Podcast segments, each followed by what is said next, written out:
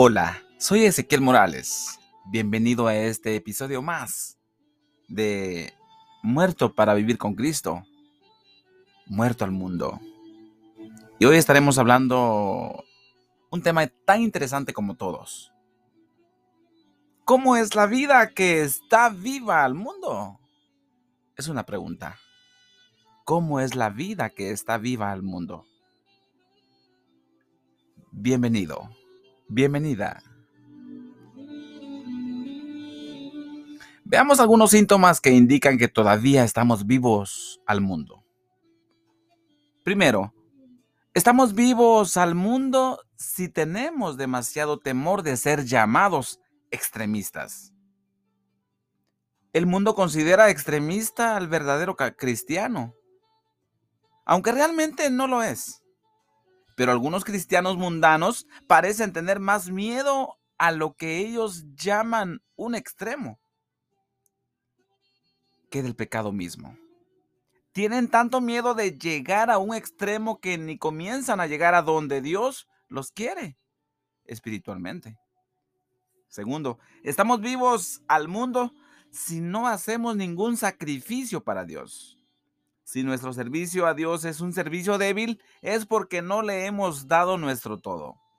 Y eso significa que aún tengamos una actitud mundana, Jesús estableció un principio del reino cuando dijo, de cierto, de cierto os digo, que si el grano de trigo no cae en la tierra y muere, queda solo.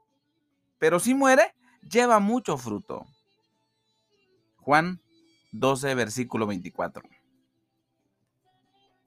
Cuando dejamos de sacrificarnos, dejamos de recibir bendición. Siempre estaremos vivos al mundo.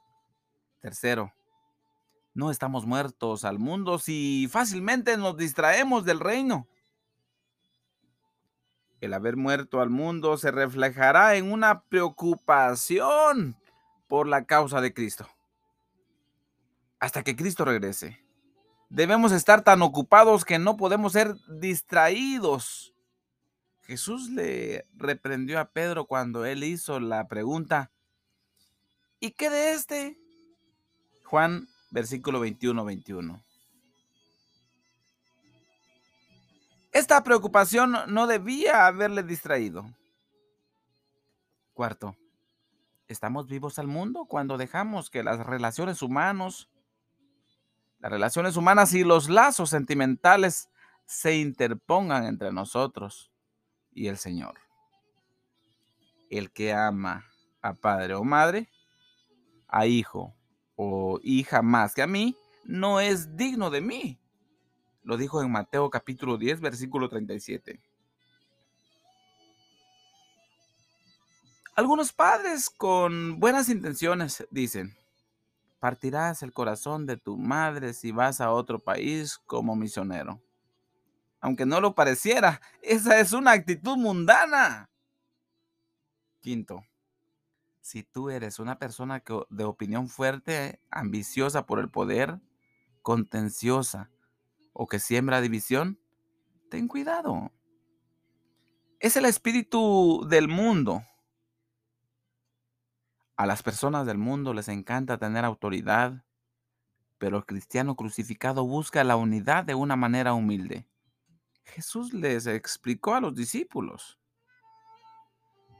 En Lucas capítulo 22, versículo 25 y 26 les dice, los reyes de las naciones se enseñorean de ellas, y los que sobre ellas tienen autoridad son llamados bienhechores.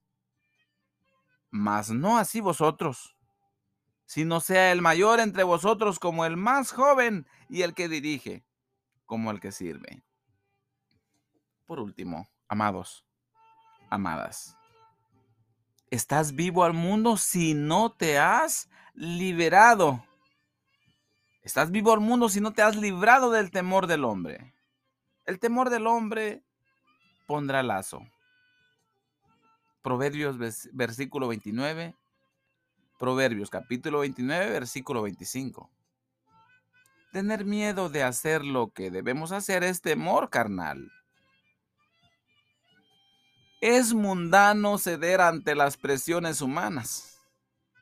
necesitamos ser más como el hombre del que dijo, él tenía tan poco temor del hombre, porque tenía mucho temor de Dios.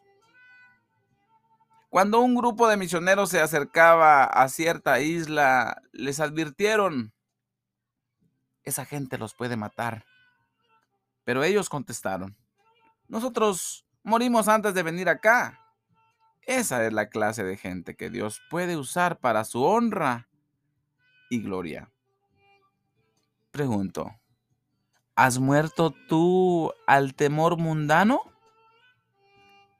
¿Tienes miedo de ser distinto? ¿Tienes tanto miedo de perder la amistad de alguien que ni le has testificado de Cristo? Esto ha sido un vistazo de algunos de los síntomas menos evidentes de la mundanería.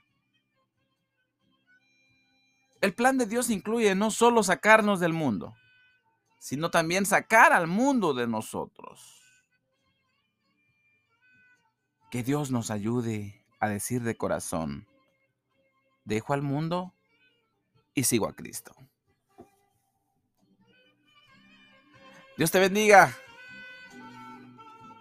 Espero que me acompañes en la próxima edición.